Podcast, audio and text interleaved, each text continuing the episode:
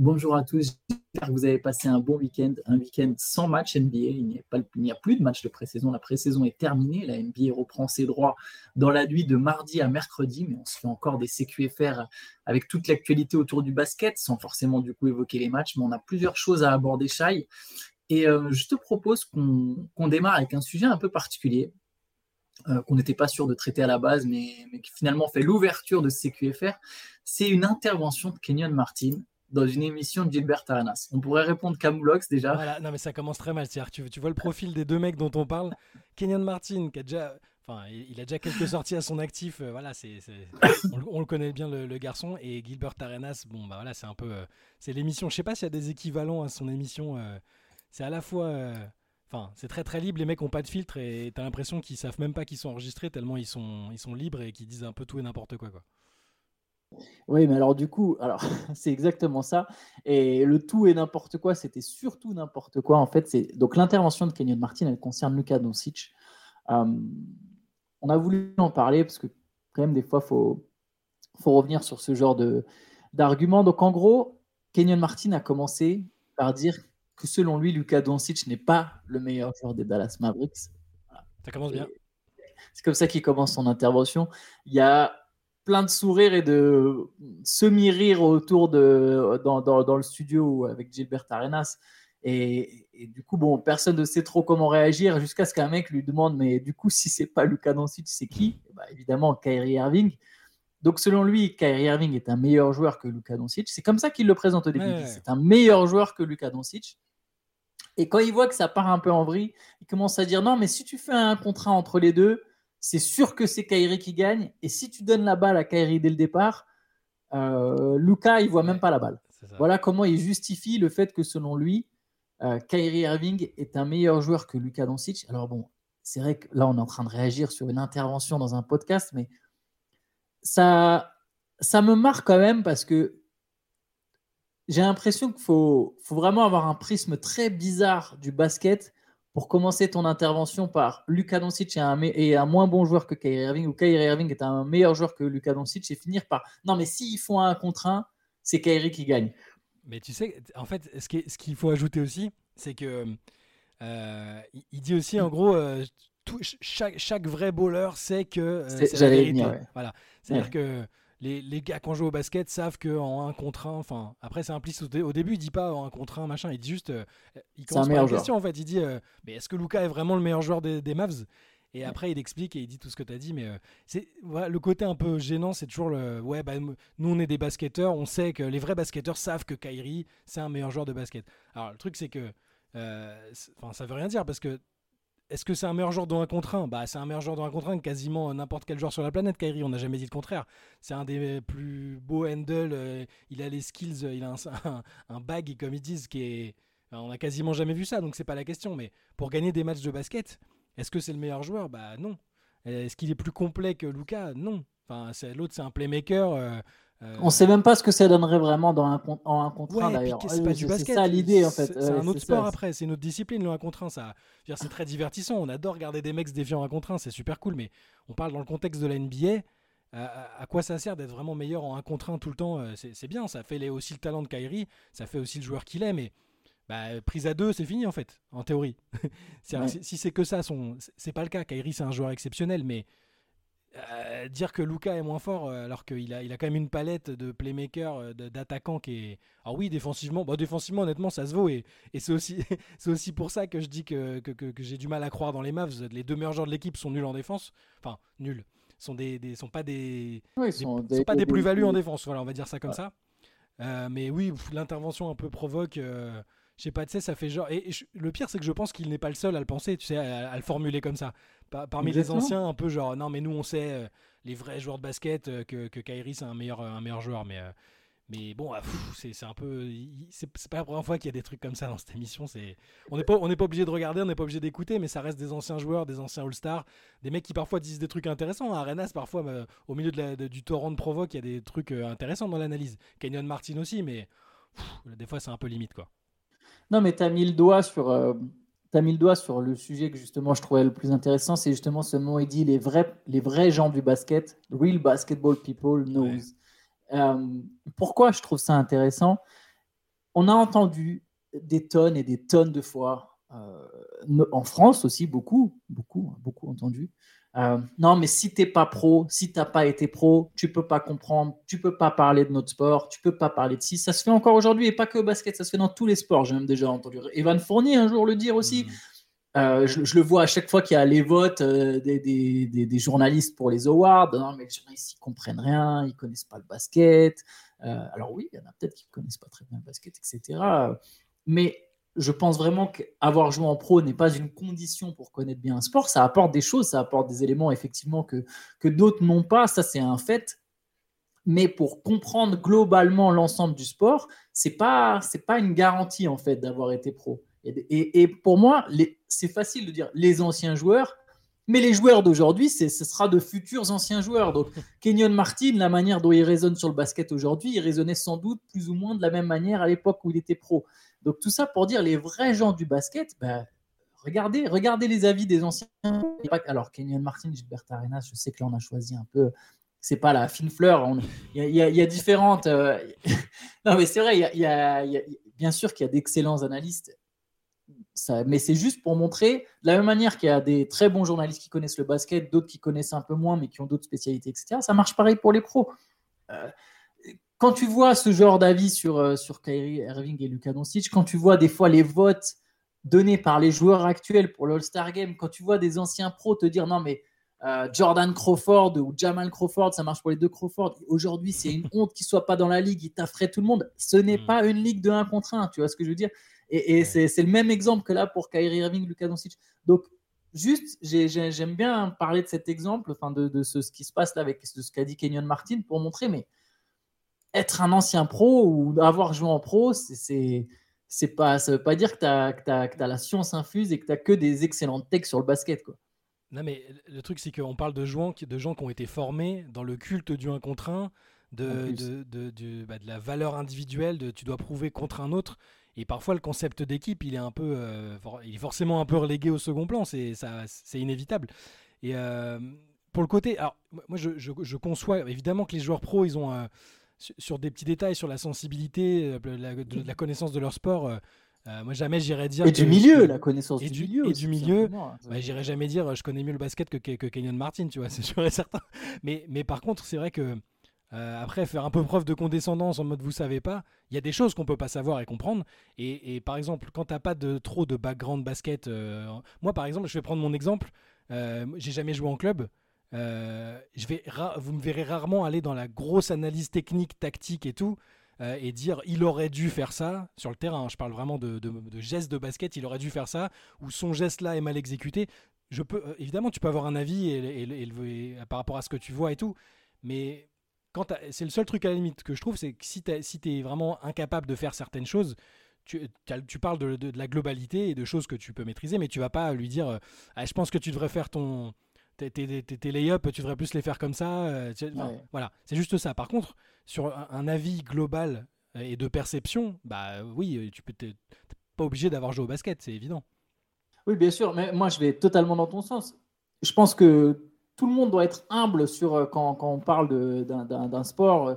Tu, personne ne comprend tout. C'est à part peut-être quelques génies, mais euh, c'était pas je ne cherchais pas à défendre absolument les journalistes. Je ne me sens pas, par exemple, visé quand, quand il y a des propos tenus de, de, la, de la, sorte. Tu as raison, là où c'est important, c'est effectivement la globalité. Dans sa globalité, dans la globalité du sport, tu n'as pas forcément besoin d'être un ancien pro pour comprendre bien le sport. Par contre, c'est vrai qu'il y a des aspects qui vont te manquer. De la même manière que je pense que les anciens pros, dans leur compréhension du sport, devraient eux, ou les pros actuels, devraient eux aussi rester humbles sur certains aspects. C'est-à-dire qu'ils vont comprendre bien mieux que d'autres euh, des points. Et, bien sûr que dans l'ensemble, le basket, ils vont sans doute mieux le comprendre. Mais tout, tout l'ensemble, voilà, je pense que chacun devrait rester humble dans l'analyse et, ouais, enfin, c'est ce genre de commentaires, genre les vraies personnes du basket, c'est un truc. Euh, bon, après, Kenyon Martin, Gilbert Arenas, on, sait bien, mais tu vois, là, c'est même pas, on n'est même pas sur une émission type ESPN ou, ou Kendrick Perkins qui chercherait absolument à, hmm. créer de la. Bon, il y a la volonté de buzz, mais je sais même pas si Kenyon Martin, dans sa tête, il. Je sais pas, je suis même pas sûr qu'il est en train de se dire ah bah tiens avec ce segment là je vais je vais faire des vues. Non, Tu non, vois, je suis non, même non, pas il sûr qu'il soit dans une optique marketing. J'ai Non, l'impression tu- qu'il dit vraiment ce qu'il pense. quoi. Martin, il a toujours été comme ça. Il y avait l'espèce de début de polémique avec euh, Jeremy Lin à l'époque, sais, sur l'appropriation culturelle, euh, des dreadlocks, des tatouages, des machins.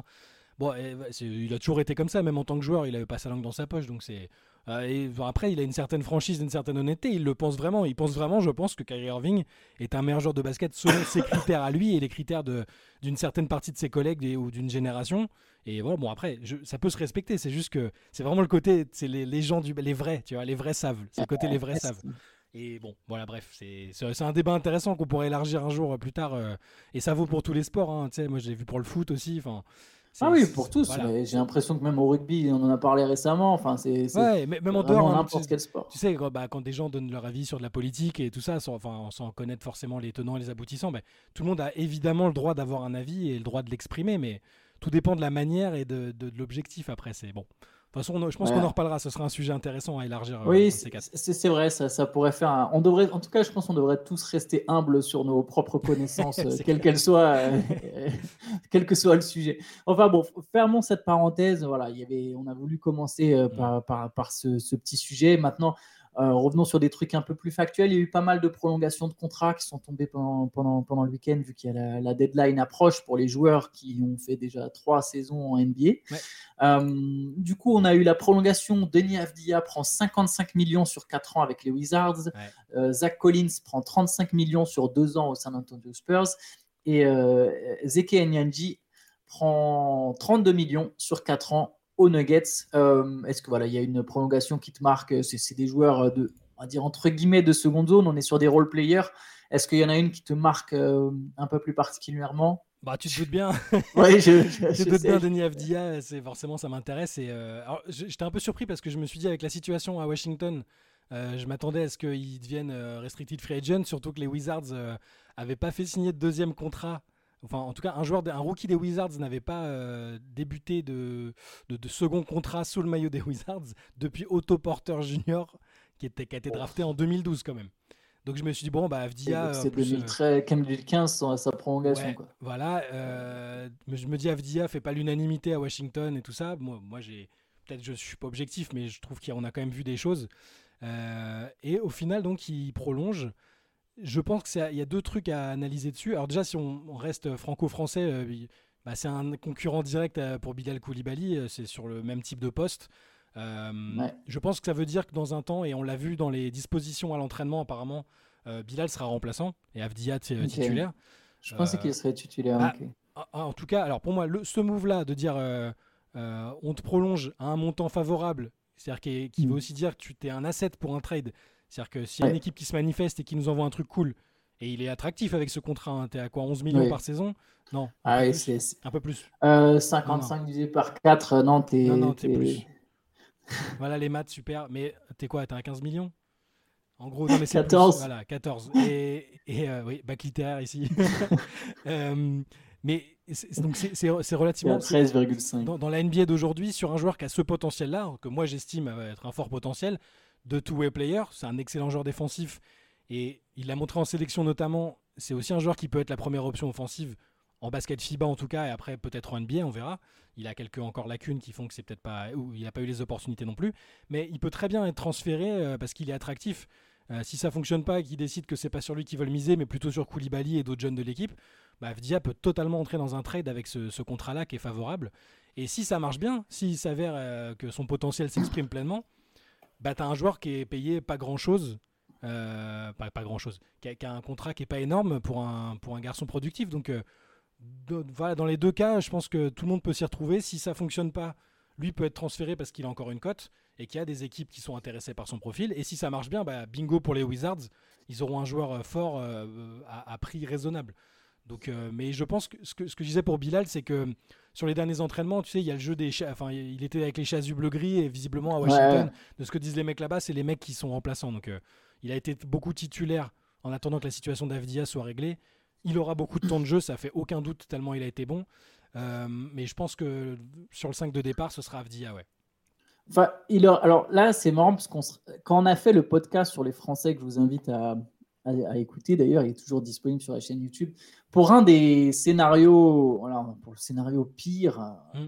de, de, Koulibaly, moi je craignais que alors je l'imaginais titulaire, mais je craignais que voilà, s'il n'y a pas de production offensive, son nombre de minutes à un moment baisse parce que euh, les coachs peuvent être tentés des fois d'oublier. Euh, ça arrive, ça, dépend de la, philosophie de, ton staff, etc. Mais quand tu marques moins, généralement, des fois, on te voit moins. C'est triste à dire, mais c'est une vérité. Et euh, là, en commençant sur le banc, je l'aurais préféré le voir en fait avec des joueurs forts. Je pense que ça aurait été Koulibaly très intéressant pour lui d'être aux côtés de Poul et Kuzma. J'espère qu'il aura des minutes aux côtés de Poul et Kuzma parce que là, pour le coup, on verrait son boulot parce qu'on verrait euh, le boulot monstre qu'il est obligé d'abattre en défense pour compenser ses coéquipiers et il aurait eu l'attention offensive aurait été complètement sur Poul et Kuzma. Il aurait peut-être eu des paniers faciles en coupant, etc., des trucs en transition. En sortant du banc, tu joues avec des joueurs moins forts. Je pense que c'est des moments où les Wizards vont se faire littéralement allumer alors on verra, peut-être pas, hein. peut-être que le 5 des remplaçants tiendra le choc, mais euh, il y aura moins de talent en tout cas sur le terrain. Alors peut-être qu'il aura plus d'occasions de se montrer balle en main, mais je ne sais pas trop. Enfin bref, faudra voir ce que ça donne. Par contre, pour revenir juste sur Avdia, euh, oui, je pense que de toute façon, personne au Wizard, il n'y a aucun joueur qui est verrouillé. J'ai l'impression que c'est comme les Sixers quand Saminki avait tout cassé. quoi. C'est n'importe quel mec qui brille, si on se dit ah non, ça colle pas dans le projet, tu peux le rééchanger contre des pics, etc. Donc, euh, s'il y a une équipe qui vient chercher Avdia, euh, qui est prête à lâcher des assets, je pense que les Wizards, ils sont prêts à prendre. Ils se cherchent leur nouveau visage du projet. Il n'y en a pas pour l'instant. Mais... Bilal, c'est un, un, truc à la draft, mais c'est pas leur superstar de demain. Et leur superstar de demain, ils espèrent la choper en, en, juin prochain. Quoi. Ah, c'est ça. Juste pour défendre, pour me faire encore une fois le partisan de Denis Avdia, parce que je conçois qu'il a pu être décevant par l'instant, que ça n'a pas été le titulaire indiscutable parfait. Bon, il a, mais il a joué dans, une, dans des équipes euh, majoritairement dysfonctionnelles. Euh, depuis 2020, depuis son arrivée, euh, si tu prends les classements dans la franchise, euh, parmi tous les joueurs qui ont évolué dans la franchise depuis 2020, il est premier au scoring, au rebond et aux interceptions, troisième au nombre de contres, quatrième au scoring et aux passes décisives. Donc c'est quand même bon. Il a marqué plus de points que Bill sur la période. Ben, il faut que je regarde si c'est sur les joueurs encore présents. Oui, parce que j'allais dire, il, y a, quand même beaucoup de monde qui a bougé. mais, quoi. mais en fait, indépendamment, ça veut dire qu'il est productif. En fait. Même s'il y a du monde qui a bougé, euh, déjà, il, est encore là et il est productif. Et il y a aussi ce qu'on voit pas. Et bah, je vous invite à regarder sa défense parce qu'il peut défendre sur quasiment tous les profils en, NBA. C'est un très bon joueur de Il a un côté playmaker. Alors voilà, moi j'ai voilà, un soft spot pour lui parce que je l'ai vu. Euh, je, trouve qu'il a du flair, une vision de jeu, un côté. Euh, en attaque qui peut être vite. aux premières options NBA, c'est c'est compliqué. Il y en a tellement peu de joueurs qui peuvent faire ça, mais je suis sûr qu'il n'a pas encore trouvé la bonne situation et que ça peut être euh, euh, une équipe où on lui fait confiance et qui est un peu mieux bâtie que ne le sont les Wizards. Je pense que ça peut être, euh, ça peut être bien. Yes, on va passer au, un sujet un peu plus triste, c'est les, les, blessures. C'est vrai qu'on aurait, on aurait limite pu ouvrir par ça. C'est un peu l'info de ce matin. C'est tombé hier soir. C'est celle de Steven Adams déjà. Ah euh, Steven Adams, c'est une nouvelle terrible, c'est-à-dire que bon, il s'était blessé au genou, en, il avait ressenti une gêne au genou en fin janvier dernier. À la base, il était annoncé pour 4 semaines. Au final, il n'a pas rejoué de la saison, il n'a pas joué les playoffs non plus avec les Grizzlies. il a tenté, il a une blessure au ligament du genou, il a tenté de, de, se soigner, enfin de guérir sans passer par la case opération. Ça n'a pas fonctionné. Il a, beau, il a joué en pré-saison euh, avec Memphis là, les dernières semaines il y a toujours cette gêne, cette blessure au genou. Du coup, là maintenant, passer sur le billard et un an d'absence pour Steven Adams. Terrible nouvelle pour le joueur, évidemment. Et puis pour les Grizzlies, c'est une grosse perte à l'intérieur. Ça fait super mal. Enfin, je, suis en train de revoir mes prétentions, mes prévisions pour Memphis un peu à la baisse parce que je comptais beaucoup sur son retour. Alors, sur le joueur, voilà, on sait que c'est une machine à rebond, c'est une armoire, euh, c'est un vrai guerrier, pas de. Mais tu sais, sur le, sur le côté euh, leader de vestiaire aussi, il est ultra respecté. Même si Jamorant avait visiblement euh, pas. Euh, On avait rien à secouer. Bah, visiblement, Adams, entre autres joueurs plus expérimentés, avait pris Morant à partie plusieurs fois dans la saison en lui disant qu'il mm. déconnait. Quoi. ça n'a pas fonctionné, mais moi je comptais vraiment sur lui dans le pool de leader de l'équipe avec, avec Marcus Smart notamment. bon, il sera peut-être dans, il sera, il sera dans l'entourage de l'effectif. Je l'imagine pas se barrer euh, faire retraite spirituelle en Nouvelle-Zélande, je, pense qu'il va rester dans l'entourage de l'équipe quand même, et ça, ce sera important. Mais sur le strict plan sportif, il va falloir que d'autres gars se pas se révèle, mais au moins on fasse un peu plus. Euh, Monto créneau, les Xavier Tillman, euh, peut-être euh, John Concha. enfin Santi Aldama. Santi Aldama qui est dans un autre registre, qui, que je considère plus comme un intérieur offensif, qui est très doué. Hein, mais tu vois, sur, ce qu'apporte Adams sur le combat et sur, le, sur la défense, sur toutes ces choses-là, c'est difficilement remplaçable. Donc c'est effectivement une nouvelle assez dure pour, pour, pour Memphis. Oui, je trouve que c'est le partenaire idéal dans la raquette de Jaren Jackson Jr. Jaren Jackson Jr., c'est pas une machine au rebond. C'est un bon défenseur, mais dans un style euh, lui aussi un peu particulier. Je pense que c'est important pour lui de jouer avec un. Disons qu'un Jaren Jackson Jr. au sommet de son potentiel euh, serait un poste 5, mais un poste 5 dans, dans, une version Anthony Davisienne, mmh, euh, avec ses particularités à lui évidemment, mais là dans les faits aujourd'hui, je pense que Jaren Jackson Jr. a besoin de jouer avec Steven Adams, c'est du coup une grosse perte pour les Grizzlies. Il y a une autre blessure, elle concerne Frank Nilikina, fracture du tibia, au moins 4 semaines d'absence, et c'est problématique parce que son contrat n'est pas garanti, il joue dans une équipe, euh, il joue Hornets. Euh, peuvent être susceptibles de le couper ou juste simplement, pendant son absence, bah, donner leur chance à d'autres joueurs, dont Théo Malédon d'ailleurs, qui ont tout contract avec Charlotte. Et ça peut être euh, pour Nikina dur de revenir en NBA. On ne souhaite pas, mais il y a une interrogation là. Ah, c'est sûr, c'est sûr, parce que bon, il a, il, il, a vraiment pas de bol parce qu'il s'était blessé euh, avant la Coupe du Monde. Euh, là, il jouait un peu ça. Bon, il n'avait pas énormément de temps de jeu, hein, même en préparation. Franchement, c'était déjà pas. Les opportunités étaient limitées. Mais euh, Clifford avait souligné sa défense. Il disait que c'était le meilleur défenseur de l'équipe. Hein. c'est parce que c'est pas compliqué, mais euh, je suis d'accord, j'ai un peu peur pour la suite parce que et même lui en fait sur le choix sportif, s'il essaie de garder les JO en ligne de mire, il faut qu'il joue. Euh, il va falloir qu'il joue. Enfin, logiquement, si on en croit la nouvelle politique, nouvelle stratégie, je pense qu'il y a s'il y a plus de passe droit, il y en aura encore moins pour les joueurs qui étaient qui, qui sont pas des capitaines ou des, ou des indispensables, même si moi je considère qu'il a beaucoup manqué à la Coupe du Monde. Il euh, faudra qu'il joue et si ça doit passer par un retour en Europe, je pense qu'il faudra pas hésiter ce coup-ci parce que au bout d'un moment, euh, bah, on, voit que ça reste possible de revenir après. Si, son rêve c'est vraiment l'NBA et qu'il veut pas lâcher, il y a peut-être peut un monde où il pourra revenir, mais là il y a trop de signaux négatifs, trop de malchance. Moi j'ai envie de le voir au JO parce que je, considère qu'on n'a pas de meilleurs défenseurs sur ce poste-là. Euh, et qu'il a montré qu'il était bon en équipe de France et, et, je pense du coup il doit jouer donc si si c'est pas en NBA, parce que où que ce soit en NBA, il y a peu de chances qu'il ait un fort temps de jeu dans tous les cas. Et euh, ouais, ben, je pense que c'est peut-être le moment de réfléchir au retour en Europe. Euh, c'est un signe. Et 4 semaines pour une fracture de tibia, ça me paraît pas beaucoup d'ailleurs. Hein. C'est au moins 4 semaines. Au moins 4 semaines. Donc ça, peut, être 3 mois. Quoi. Il y a moyen que ce soit plus.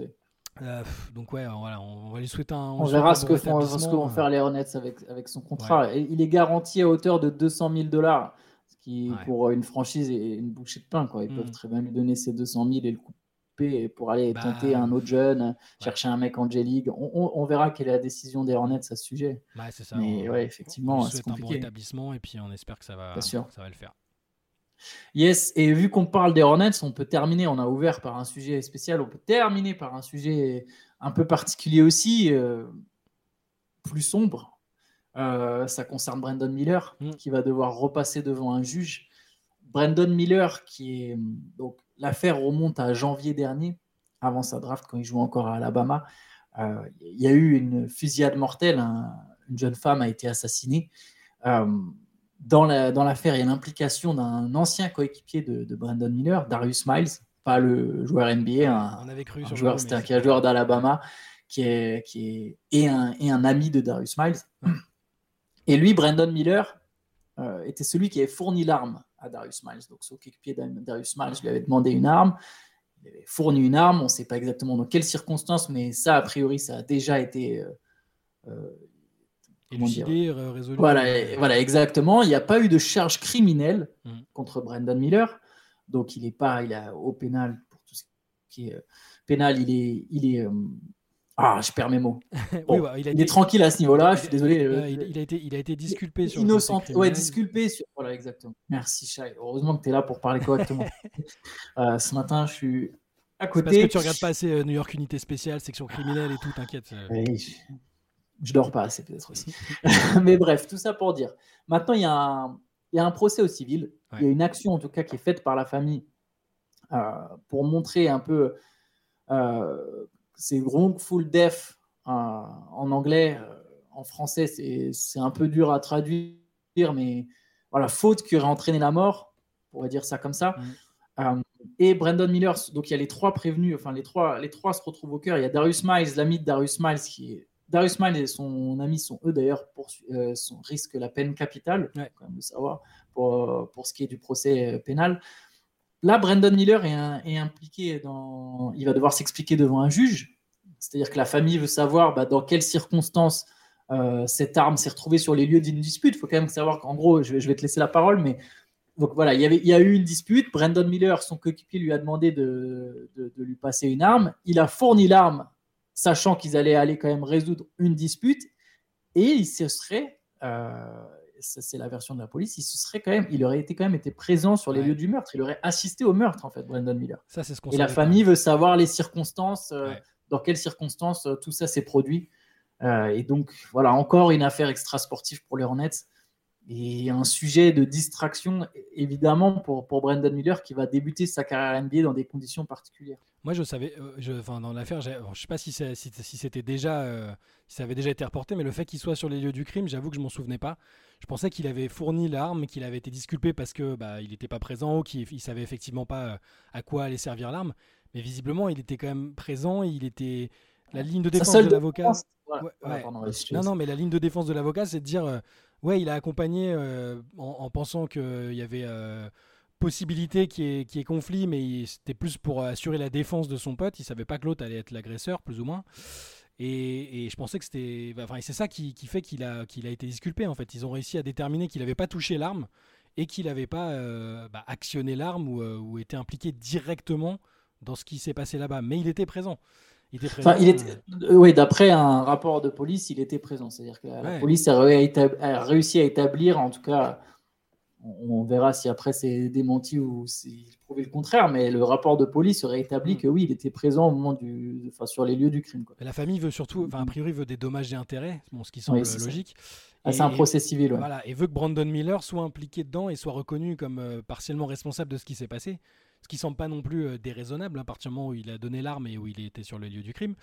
Euh, mais ouais, ça fait, comme tu dis, ça fait une nouvelle distraction. Il y en a une tous les jours à Charlotte. Euh, où on dit que, que, que, ça va pas tanker. Enfin, c'est le, c'est le son de cloche des Hornets. Hein. Ils disent pas on va tanker. Ils disent non, non, regardez, on a, on All-Star avec la Melo Ball. on a des joueurs talentueux, ce qui n'est pas faux, mais c'est, pire début de saison possible pour démarrer dans l'inquiétude. Tu changes de propriétaire, tu as des joueurs qui, chacun dans leur registre, ont eu des soucis, euh, que ce soit au, volant ou, euh, sur de l'extra sportif euh, d'un genre différent. C'est très très compliqué quand même. Et Brandon Miller, qui c'est surtout ça, parce qu'il est très très attendu, c'est un numéro 2. Il, est en mission pour prouver que, bah, Charlotte n'a pas fait une énorme erreur en ne prenant pas Scoot Anderson, parce que bah, malheureusement pour eux, on est beaucoup beaucoup à penser. Et, et, et je vais te dire, même, et d'ailleurs, même sans cette histoire-là, je pense que ça se défendait totalement de prendre Henderson avant Miller, je trouve. Donc euh, grosse pression sur lui et avec l'extra sportif qui va, ça fait beaucoup de choses à gérer pour et la franchise et un joueur aussi jeune euh, qui a, cette pression. Surtout dans un vestiaire aussi jeune là aussi pour le coup, il n'y a pas il a pas forcément de cadre. J'imagine pas Gordon Hayward être le vétéran. Peut-être que je me trompe. Non, je hein, pense, qu'il leur dit laissez, pas Gordon Hayward être... ouais, voilà. moi jouer à Counter Strike, je m'occupe pas de vos trucs. Il, il est un peu comme ça Gordon Hayward.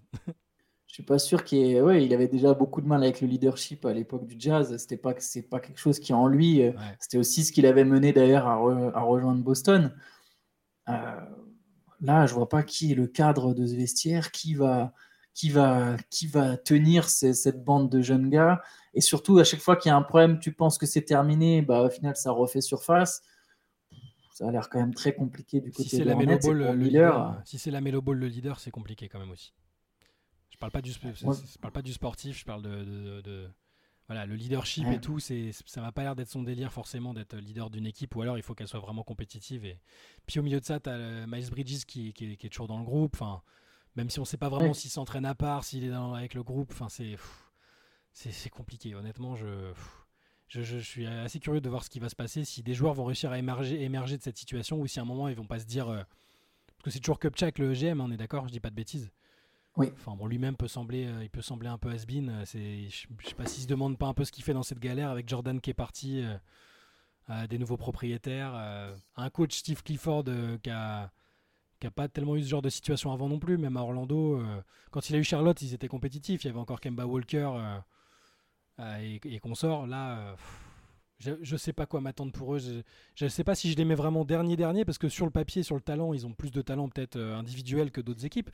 Parce que la Melo Ball, Miles Bridges, PJ Washington, euh, même Terry Rosier, c'est très correct. Brandon Miller, euh, c'est un joueur talentueux. Mark Richards. le, duo Nick Richards, Mark Williams, c'est pas mal à l'intérieur aussi. Mais. Nick Richards, j'ai fait un mix des deux. les, joueurs créés, les joueurs créés sur Touquet, ça ouais. un peu. Mais bon, voilà, c'est ok. On ne peut pas dire grand chose de plus qu'on verra parce que c'est. Mais c'est une des équipes qui est le plus compliquée à, analyser, en fait, bêtement. De toute façon, on aura bientôt une réponse. La NBA, comme je l'ai dit, reprend, reprend dans la nuit de mardi à mercredi. Euh, les Hornets joueront plutôt, euh, ne joueront pas le premier soir. Euh, demain, il y aura évidemment un nouveau CQFR. Demain, il y aura aussi une grande late session spéciale pronostic n'hésitez pas, soyez au rendez-vous, on fera tous nos pronos, sans doute quelques prédictions un peu folles, etc. Aujourd'hui, il n'y aura pas de podcast exceptionnellement, il est décalé à demain. Donc demain, il y aura aussi un podcast en plus d'un CQFR et d'une LC Je vous invite, euh, la chaîne se diversifie, hein. peut-être vous avez peut-être vous avez fait gaffe, mais on a donc maintenant tous les samedis matins, euh, ça va être tous les samedis, Chai je dis pas de Samedi après, on enregistre le samedi matin pour oui. du, décalage horaire. Décalage horaire, ouais. Et, mais par contre, c'est 10, vers 17h en général, Benjamin postera le.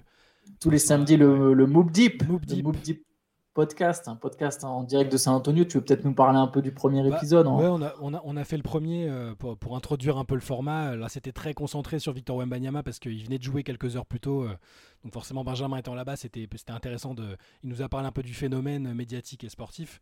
Euh, mais ce sera évidemment pas que sur Victor tout le temps. Il nous donnera son point de vue bah, d'insider maintenant. C'est cool de pouvoir dire ça, mais il sera vraiment insider. Donc il parlera de toutes les, les tendances qu'il peut observer quand il va au match, qui, qui, de, ce qu'il voit depuis là-bas avec un œil forcément un peu différent du nôtre où on est à des milliers de kilomètres et on n'apporte pas forcément le même regard. Euh, et ce sera donc tous les samedis vers 17h, ce sera posté dans l'après-midi. Euh, on l'enregistrera le matin comme je disais et, euh, ce sera retrouvé sur, sur YouTube.